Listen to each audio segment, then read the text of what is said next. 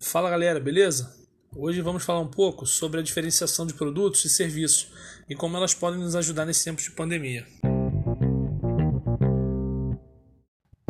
Nesses dias que estamos enfrentando, às vezes a grana fica curta e a gente precisa empreender para complementar a renda. Mas eu me pergunto, como vamos fazer isso no mercado que já está saturado? A resposta é a seguinte: temos que nos diferenciar. Essa diferenciação nos traz a possibilidade de competir com outros produtos e empresas que já estão no mercado.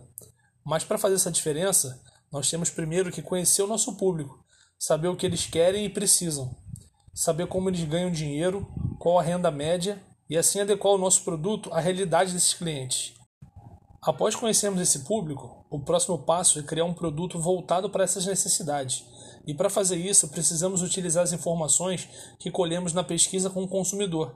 Nessa criação, podemos diferenciá-lo da concorrência através do desempenho, da durabilidade, da confiabilidade e da qualidade.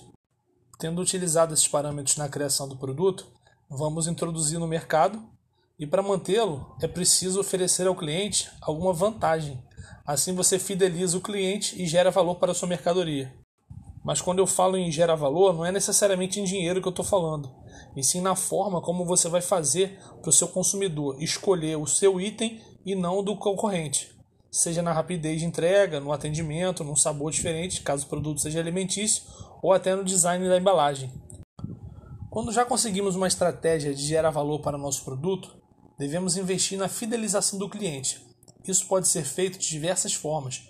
Por exemplo, um brinde entregue junto ao seu produto, ou no caso de um serviço, podemos oferecer a entrega grátis. Utilizando essas táticas, temos uma maior possibilidade de êxito no novo empreendimento. Essa foi uma breve explicação do que podemos fazer para nos diferenciar nesse momento atípico e de grandes restrições. Até a próxima!